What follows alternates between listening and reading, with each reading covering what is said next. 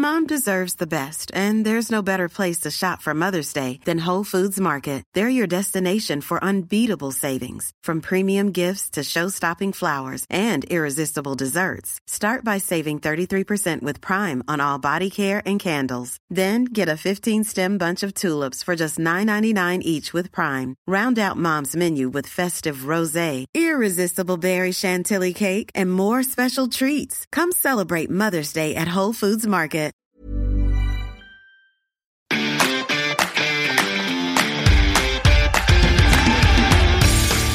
Geispod, der FC-Podcast des Geisblog Köln.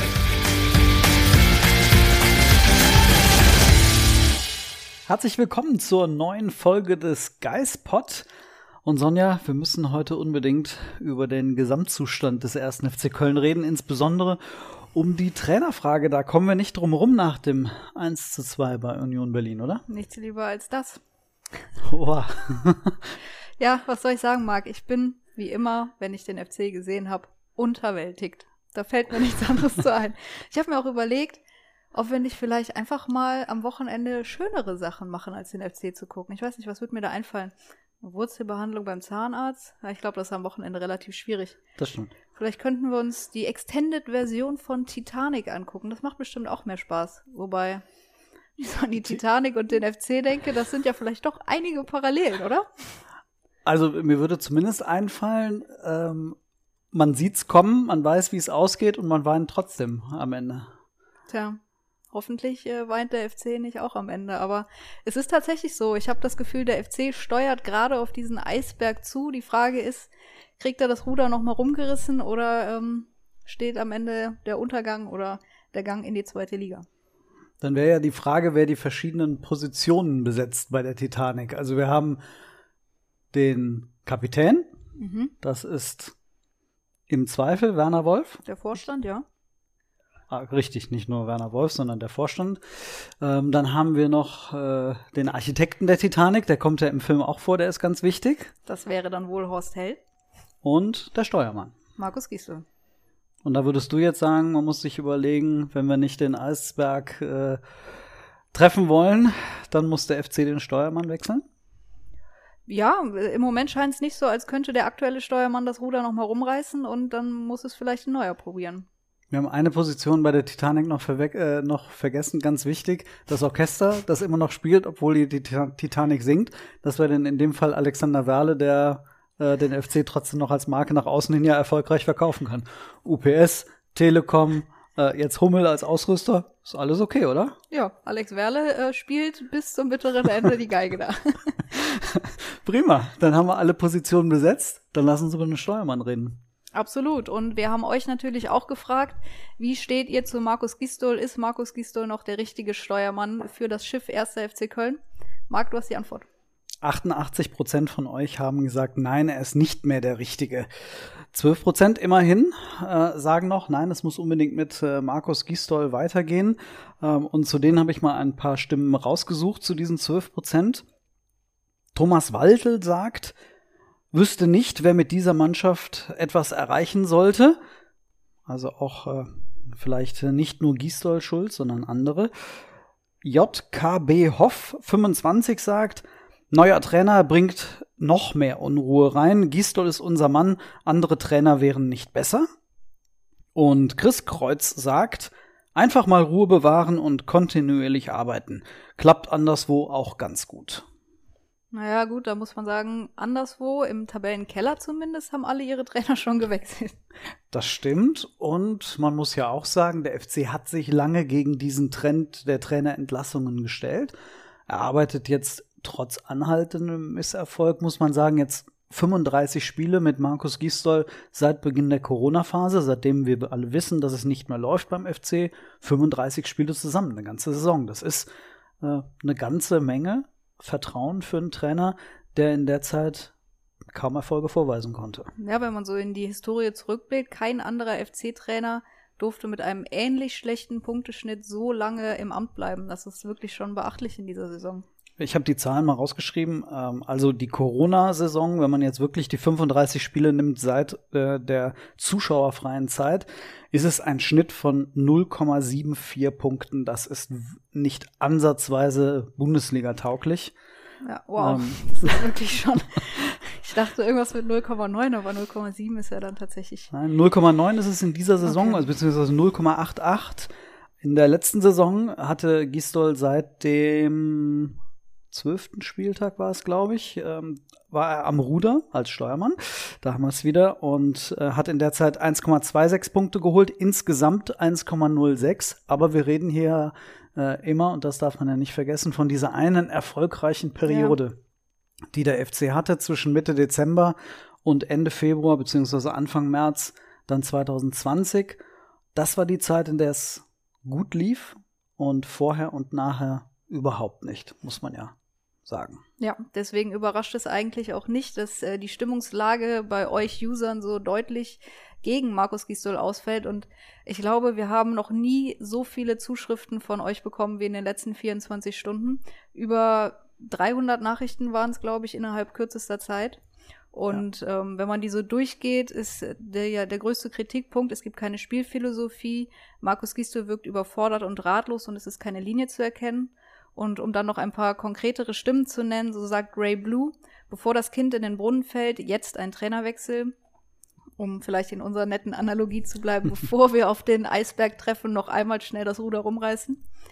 Rolf64 sagt, leider müssen äh, beim FC auch langsam die Mechanismen greifen die Twins und ich sagen, die Zeit ist vorbei, es muss jetzt gehandelt werden und nicht erst nach dem BVB-Spiel. Also der klare Hinweis, nicht noch das Dortmund-Spiel abzuwarten, weil immerhin gibt es da auch drei Punkte zu holen. Wie man in dem, im Hinspiel ja, gesehen hat. Absolut. Frankie7 sagt, es muss reagiert werden. Notfalls muss auch Held gehen. Und Koyona hat es nochmal zusammengefasst mit dem Satz, das Schnitzeldilemma. Das Schnitzeldilemma, ja. Hast du das Gefühl, dass diese wenn wir das Thema Schnitzeldilemma schon haben, dass äh, die Verbindung zwischen Architekt und Steuermann, Held und Gießdoll vielleicht zu eng ist? Ich finde das ein bisschen schwierig. Also jetzt in der aktuellen Situation, diese Nähe, die sie auch in der Dokumentation 24-7 dargestellt haben, mit ähm, Horst kommt zu Markus zum Schnitzelessen, hätte ich bei Tabellenplatz 10 und einer halbwegs anständigen Saison wahrscheinlich abgefeiert, hätte gesagt, oh, das ist aber nett.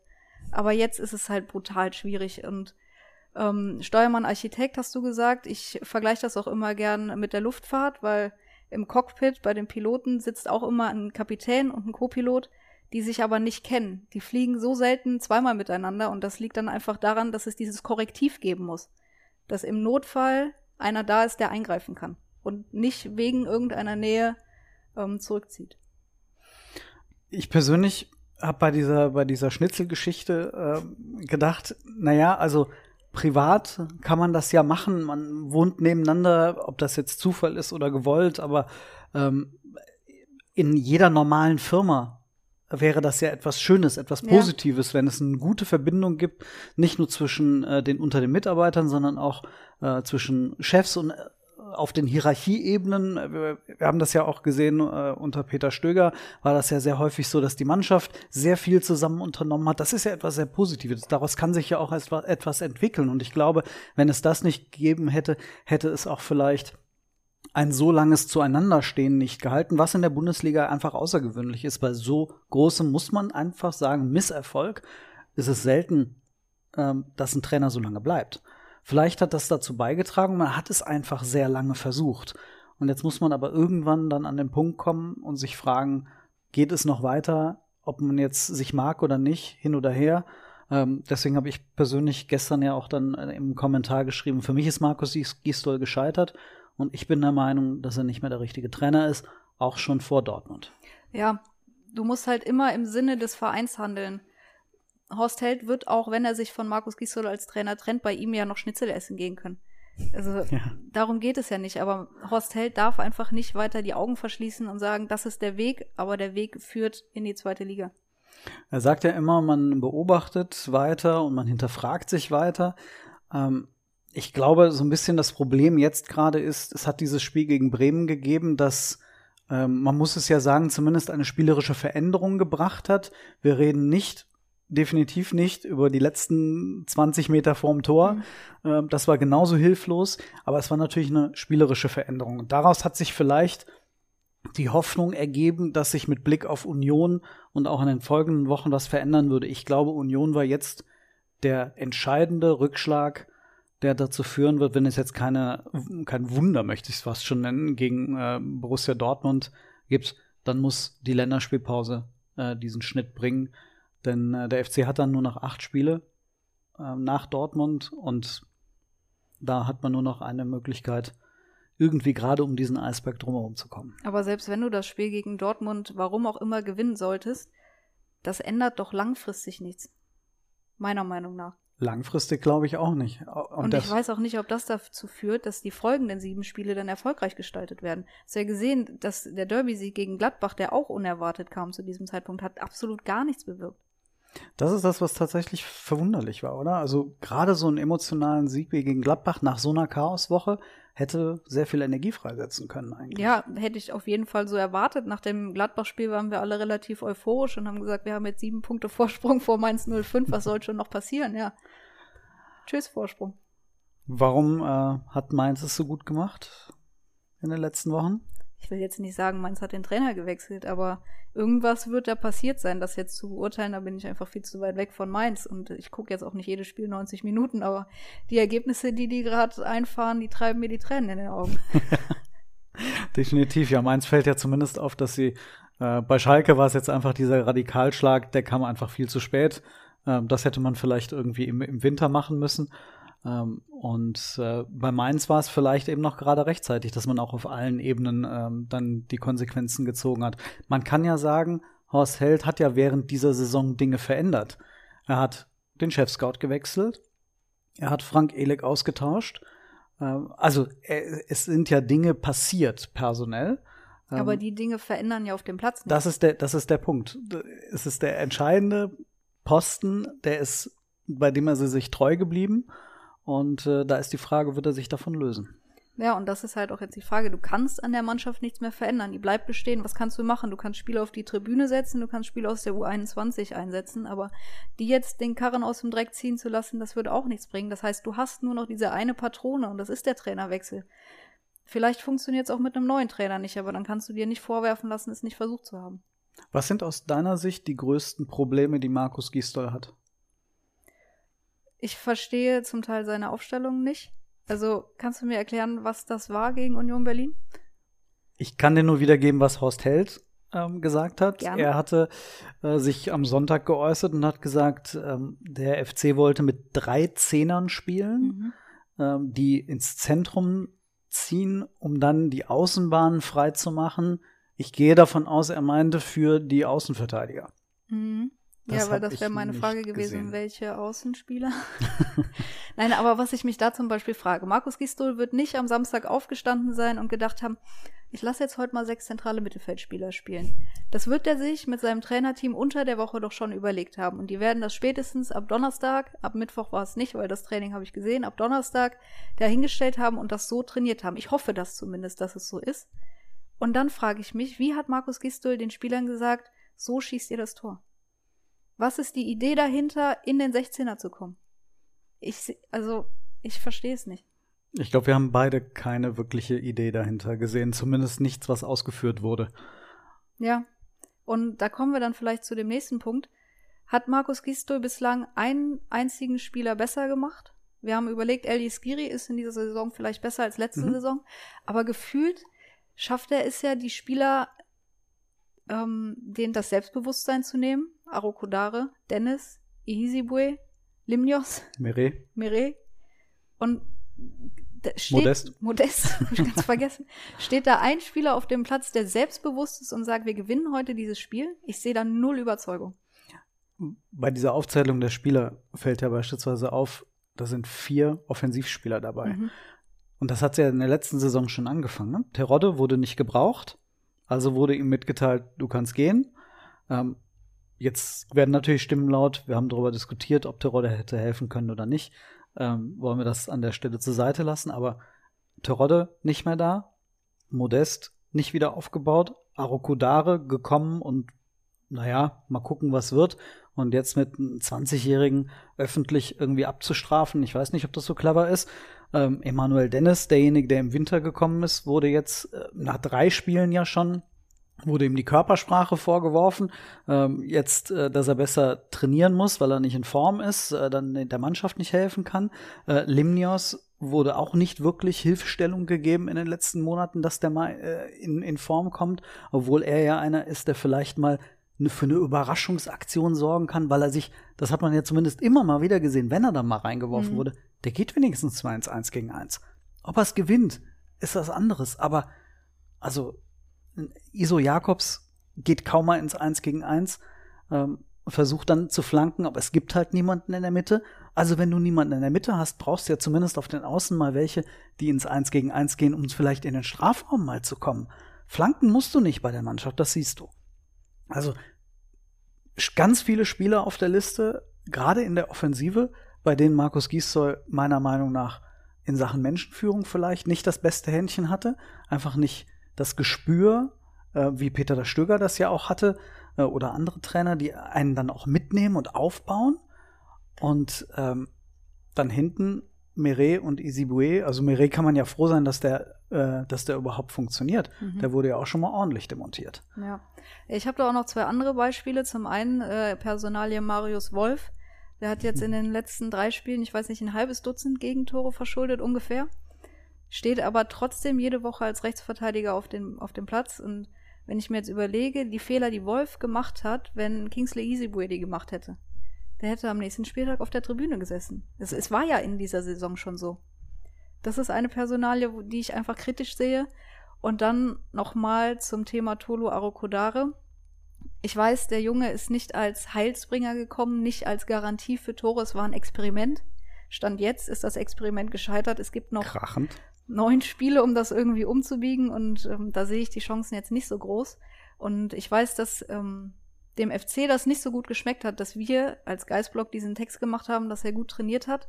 Äh, ich habe den ja geschrieben, weil ich war bei dem Training. Was hast du dir dabei gedacht? Was habe ich mir dabei gedacht? Ja, ähm, ich habe das Training 90 Minuten lang relativ aufmerksam verfolgt und es war nicht nur der Fallrückzieher, der mir da aufgefallen ist. Er hat meiner Meinung nach ein wirklich gutes Training gemacht, war präsent in dem Abschlussspiel aber was mir da aufgefallen ist, ich habe die komplette Einheit nicht ein lobendes Wort von Markus Gistol gehört. Im Gegenteil, es gab eine Szene, da hat äh, Tolu irgendwie den Ball verloren und hat sich geärgert, hat irgendwie mit den Armen abgewunken oder so. Und Markus Gistol schreit ihn an, Tolo, hör auf zu jammern. Und ich habe mir in dem Moment gedacht, okay, wow, also nicht ein lobendes Wort und dann bei einer missglückten Aktion ähm, kriegt er da einen über den Deckel. Das fand ich schon jetzt in der Rückbetrachtung schon sehr beachtlich irgendwie. Ja, und gerade wenn du, also was macht das ja auch mit Spielern, mit, gerade mit Angreifern, die von ihrem Selbstvertrauen leben? Was macht das mit, mit Spielern, die jede Woche, auch jetzt wieder, jede Woche vom Trainer in der öffentlichen, also in der Pressekonferenz hören, wir haben keine Stürmer, die Tore schießen können. Ja. Also das ist wirklich, das ist derart destruktiv, das ist derart negativ. Da wird überhaupt kein Glaube vermittelt. Also gerade so ein Jungen wie ein Tulu, ob der jetzt wirklich Bundesliga-Niveau irgendwann erreichen wird oder nicht. Aber es ist verdammt nochmal die Aufgabe eines Trainers, das Beste aus den Spielern herauszuholen und die heranzuführen an ihre Aufgabe. Und wenn du keinen einzigen Kopfballspieler hast, den du mal vorne reinstellen kannst, dann ist es deine Aufgabe, diesen Jungen an die Hand zu nehmen und zu sagen, du bist der Mann, du bist unsere Hoffnung, du bist hier, niemand anderes. Kein Druck, aber mach das Beste draus. Wir setzen auf dich, wir glauben auf dich, du bist dabei, ich schmeiß dich zum Schluss rein und dann zerreißt du dich die letzte Viertelstunde und gibst einfach alles, was du hast. Ja. Gerade was so diese Disziplinlosigkeit angeht, was ihm vorgeworfen wird, finde ich schwierig, weil in den Anfangsmonaten, wo er da war, hörte man das komplette Gegenteil. Hat gesagt, boah, ich bin überzeugt davon, dass er seine Einsatzzeit kriegen wird, haben wir von Horst Held ge gehört. Und er wäre so fleißig, auch was das Deutschlernen angeht und was das Training angeht. Würde immer nach dem Training noch, noch mal extra Einheiten machen, hätte sich teilweise einen Privattrainer geholt oder hätte mit André Pavlak dann ja noch äh, Sonderschichten geschoben. Ja. Also der war ja total drin. Jetzt die 180-Grad-Wende, ich finde es auch schwierig, einfach nach außen hin zu vermitteln.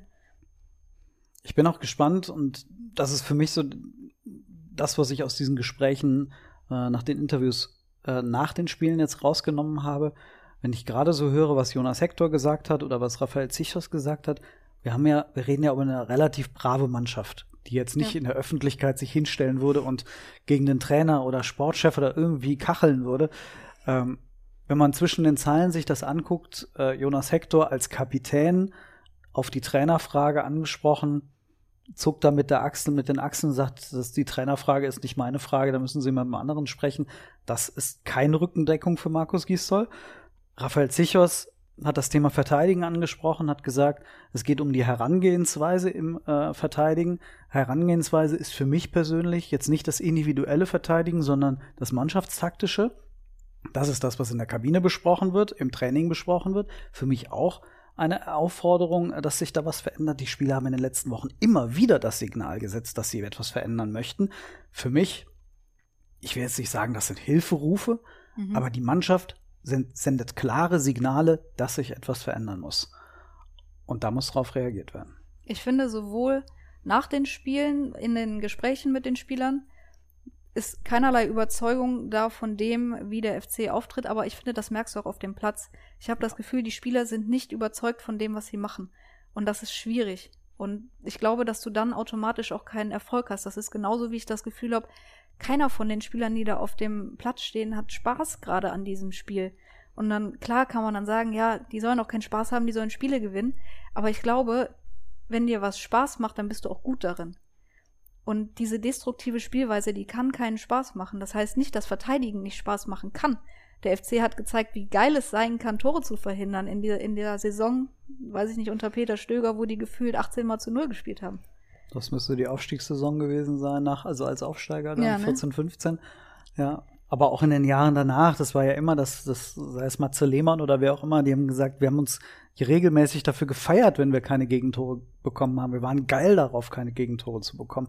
Und es kann ja auch Spaß machen, einen Gegner derart zu Ja. nerven äh, und den Stecker zu ziehen. Also gerade Mannschaften, die vermeintlich besser sind.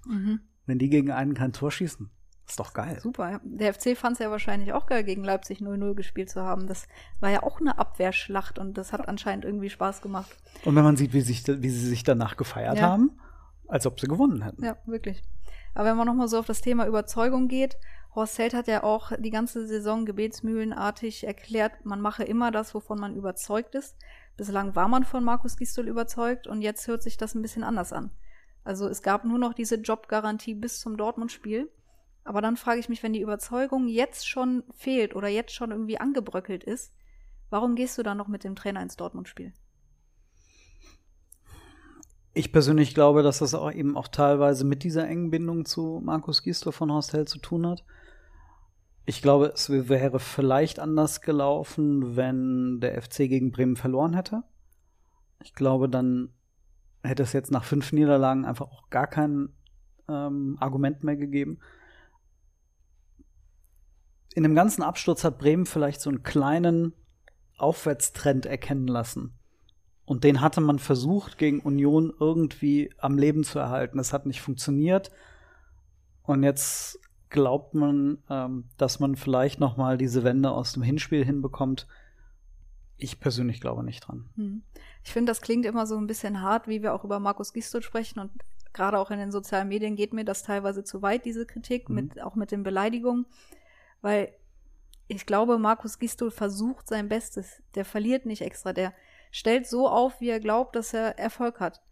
Und deswegen, ich würde nie sagen, Markus Gisdol muss zurücktreten, weil ich glaube, Markus Gisdol versucht alles in der Macht Stehende, ihm in der Macht Stehende, um diese Mannschaft in der Liga zu halten. Und dann sehe ich viel mehr Horst Held in der Kritik oder die anderen Verantwortlichen, die dann sehen müssen, okay, er versucht aber er schafft es nicht. Und wir müssen den FC wieder auf Kurs bringen. Das ist im Grunde ja das, was dann Horst Held sagt, wir müssen uns immer wieder überprüfen. Ja.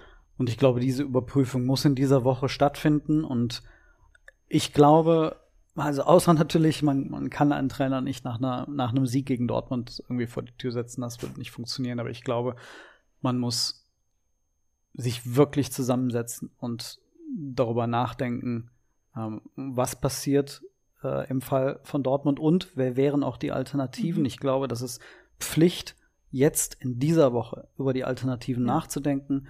Das war auch schon genau vor vier Monaten war das, vor dem Dortmund-Spiel auch schon mal so. Der FC hat über Alternativen nachgedacht. Das, das wissen wir, das wurde zwar nie bestätigt, aber das ist aus unseren Informationen heraus zumindest verbrieft. Und das muss in, diesen, in dieser Woche genauso stattfinden. Wem, wer fällt dir als Erster ein, wer da für diese neun Spiele eine Lösung sein könnte? Als ähm, externer Trainer würde mir als erstes eigentlich Friedhelm Funkel in den Sinn kommen. Ich bin aber prinzipiell eher irgendwie für eine interne Lösung. Dann mach doch Marc Zimmermann mit Martin Heck als Duo bis Saisonende, guck, wie es läuft und konzentriere dich dann ab Sommer für einen neuen, neuen Cheftrainer. Ich würde jetzt auf gar keinen Fall, egal was passiert, einen Trainer installieren und dem einen anderthalb oder zweieinhalb Jahresvertrag geben. Das wäre das Schlimmste, was du machen könntest, in meiner Meinung. Ja, das, ich glaube, gerade das Letzte, was du sagtest, dass ähm, man muss jetzt wirklich nur auf Sicht fahren. Es geht darum, nicht den Eisberg zu treffen. Es geht darum, einfach nur anzukommen. Am Ende der Saison zu sagen, wir sind angekommen und dann machen wir einen Schnitt drunter und es darf dann nicht wieder irgendeinen Vertrag geben, den man dann im Zweifel auflösen muss. Ähm, man muss, kann ja schon darüber diskutieren, warum Markus Gisdol überhaupt einen Vertrag bekommen hat, der für die zweite Liga Gültigkeit haben soll. Ähm, aber jetzt muss man auch wegen der Personalie Horst Held, muss man nur an diese Saison denken. Denn die Frage ist ja auch, wer wird jetzt den Trainer einstellen? Klar, Horst Held, weil er der sportlich Verantwortliche ist. Aber wenn es stimmt, dass er zumindest mal den Anruf aus Schalke entgegengenommen hat, ähm, dann schien er zumindest ja mal an dieser Möglichkeit in irgendeiner Form zu schnüffeln. Ob das jetzt mit Rangnick sich erledigt hat oder nicht, aber im Zweifel eines Abstiegs kann ich mir kaum vorstellen, dass Horst Held bleiben wird. Im Zweifel, im, im Falle eines Abstiegs wäre auch vollkommen offen, was mit dem Vorstand passiert in der dann darauf folgenden Mitgliederversammlung, was mit Alex Werle passiert. Also der Abstieg würde quasi den FC fast komplett implodieren lassen äh, auf den Führungsebenen. Und dann darf es gerade auf der Trainerposition keinen Vertrag geben, der in irgendeiner Form noch anderthalb Jahre oder zwei Jahre äh, reicht, sodass dann plötzlich wieder irgendeine Abfüllung äh, fällig wäre. Ja, Man muss jetzt also, nur für diese Saison planen. Ganz ehrlich, ein möglicher Abstieg würde den FC um zehn Jahre zurückwerfen. Es wird immer jetzt gerne so der Vergleich gezogen zu dem Abstieg 2018, mhm. aber es wäre doch genauso wie beim Abstieg 2012. Du stehst ohne Vorstand da, ohne Geschäftsführer, ohne Trainer. Du, du stehst vor dem Nichts und bist finanziell am Ende. Ich glaube, das wollen natürlich, darüber wollen alle gerade nicht nachdenken, aber das ist ja ein realistisches Szenario. Absolut. Meiner Meinung nach hat der FC gerade im Abstiegskampf die schlechteste Ausgangslage von allen. Jetzt Schalke außen vor gelassen. Ja, die, also gerade diese nächsten fünf Spiele ähm, mit, wer kommt jetzt? Dortmund, Wolfsburg, Mainz, Leipzig. Leverkusen, Le Leverkusen und Leipzig, Leverkusen genau. Leipzig. Das sind vier Top-Mannschaften mhm. plus Mainz, die in hervorragender Verfassung sind. Und wenn ich jetzt sagen würde, morgen spielt Köln gegen Mainz, dann weiß ja. ich, wie das Spiel ausgeht. Der FC ist aktuell das formschwächste Team der Liga. Mainz hat aus sechs Spielen elf Punkte geholt. Der FC hatte auch jetzt die Phase zwischen, was hast du, 16. und 20. Spieltag im, Januar bis Februar, zehn Punkte aus fünf Spielen. Also es ist immer möglich. Aber die nächsten fünf Spiele machen zumindest da wenig Hoffnung. Hinten raus kann man dann wieder sagen, naja gut, okay, Augsburg, Freiburg, Hertha, Schalke. Das sind vier Spiele, in denen der FC das noch mal rumreißen kann, das Ruder. Aber bis dahin muss man zumindest am Leben bleiben. Ja, guck dir das Programm von Mainz an. Die haben jetzt Hoffenheim, Bielefeld, Köln und Hertha. Eigentlich alle Abschiedskandidaten. Hoffenheim ist schon so ein bisschen raus. Bremen kommt dann noch und hinten raus haben die aber Bayern, Frankfurt, Dortmund und Wolfsburg. Also wenn es normal läuft, holen die in den letzten vier Spielen keinen Punkt mehr. Allerdings lief es auch nicht normal, dass sie gegen Leipzig gewonnen haben, gegen Gladbach gewonnen haben, gegen, gegen, Union Berlin gewonnen haben. Leverkusen in den letzten fünf Minuten noch ein 0-2 in 2 zu 2 verwandelt haben. Aber auch da wieder reden, du meintest vorhin das Thema Überzeugung mhm. und das Thema, wie man auftritt und an sich glaubt. Da machen Mainz und auch Bielefeld jetzt mit dem neuen Trainer. Ich habe das Spiel gestern äh, mir 90 Minuten angeschaut. Bielefeld war total überzeugt von dem, was sie machen die hatten ähm, extreme Lust auch auf das, was sie machen. Und das hast du dann am Ende gesehen. Leverkusen ein bisschen verunsichert aufgrund der letzten Wochen. Und es hat gereicht. Ja, Marc, ich bin einfach so erschöpft. oh, ja, die, die, diese Erschöpfung, die wird jetzt noch acht Spiele andauern, glaube ich. Neun, Entschuldigung, neun, Neun sind es ja noch. Oh, vielleicht auch elf, man weiß es nicht. Man weiß es nicht. Ja, ich habe gestern Abend noch einen Austausch per WhatsApp gehabt mit einem Kollegen, ähm, der dann dieses Horrorszenario aufgemacht hat, dass Simon Terodde den FC dann in der Relegation in die zweite Liga schießt. Das hatten wir ja auch schon mal. Ähm, aber Horst Held hat ja gesagt, es wird bis zum Saisonende schwer bleiben. Ja, ich reg mich da sehr gerne auch nochmal drüber auf. Und äh, ich habe es eben schon bei Marc angekündigt. Ich kann es jetzt hier auch nochmal offiziell vor ganz vielen Leuten sagen, die das hier hören. Übrigens danke, dass ihr immer wieder einschaltet, obwohl der FC so schlecht spielt. Das wissen wir sehr zu schätzen. Ich würde es mir Definitiv. wahrscheinlich nicht angucken, wenn ich jetzt einfach nur FC-Fan wäre. Ähm, dieser Satz, ähm, wenn dieser Satz, wir wussten von Anfang an, dass es bis zum Ende schwer wird, so oder so ähnlich nochmal bis zum Saisonende fällt. Jedes Mal spende ich 10 Euro an einen guten Zweck. Schreibt gerne in Wow. die Kommentare, welcher gute Zweck das sein könnte oder schreibt mir eine Mail an eich.geistblog.köln. Ich habe mir überlegt, es sind jetzt noch 10 Wochen, glaube ich, bis zum Saisonende, neun Spiele, eine Länderspielpause. Wir im Schnitt fällt das dreimal pro Spieltag. Kommen wir roundabout auf 30 äh, Aussagen davon, sind 300 Euro. Das ist doch ganz nett. Gut, dass ich das nicht von Saisonbeginn an gemacht habe. ja, definitiv. definitiv. Aber, wie kann man denn jedes Spiel damit entschuldigen, dass man schon am Saisonbeginn gesagt hat, es wird schwierig? Können, wo, können wir das können wir das Ganze dann vielleicht zusammenlegen mit unserer Saisonspende? Ja, da haben Denn- wir eben ausgerechnet, das ist nicht Genau. so viel. Wir hatten ja vor der Saison gesagt, naja, der, der Geistblock spendet pro Bundesligator, pro Sieg, pro weiße Weste. Und dann hatten wir gesagt, für den Klassenerhalt natürlich. Äh, wir hatten sogar gesagt, für die Europa League äh. Hm. Und für das DFB-Pokalfinale, das in dieser Saison tatsächlich möglich gewesen wäre. Aber wir haben ausgerechnet, äh, zwei Euro pro Tor sind aktuell 46 Euro bei 23 Toren. Das ist ziemlich erschreckend. Pro Sieg 5 Euro, das sind bei 5 Siegen auch nur 25 Euro. Und Timo Horn hat seinen Kasten auch nur dreimal sauber gehalten und da wollten wir 5 Euro für geben. Also sind wir bei roundabout 85 Euro bisher. Selbst wenn der Klassenerhalt jetzt dazukommt, sind wir nur bei 185, weil da wollten wir nämlich 100 Euro drauflegen. Ja, Sonja, lass uns das zusammenlegen. Ja, und ich denke, dann kommen von meiner Spende auch noch ein paar Euro dazu. Dass ich denke, den Satz werden wir noch das ein oder andere Mal zu hören bekommen. Ja, und dann äh, könnt ihr eher sagen, an äh, was das gehen soll. Die Saisonspende ist allerdings äh, an äh, die äh, Antirassismus-Kampagne in unseren Fädeln geknüpft.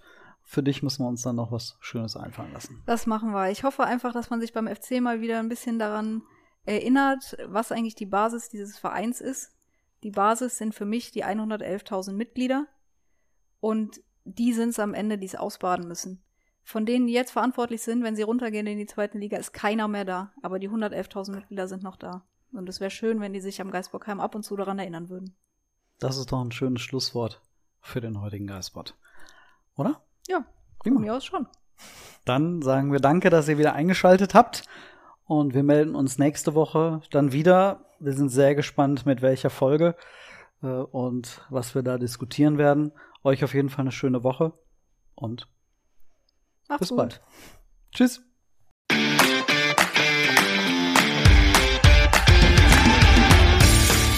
Geistpod, der FC-Podcast des Geistblog Köln.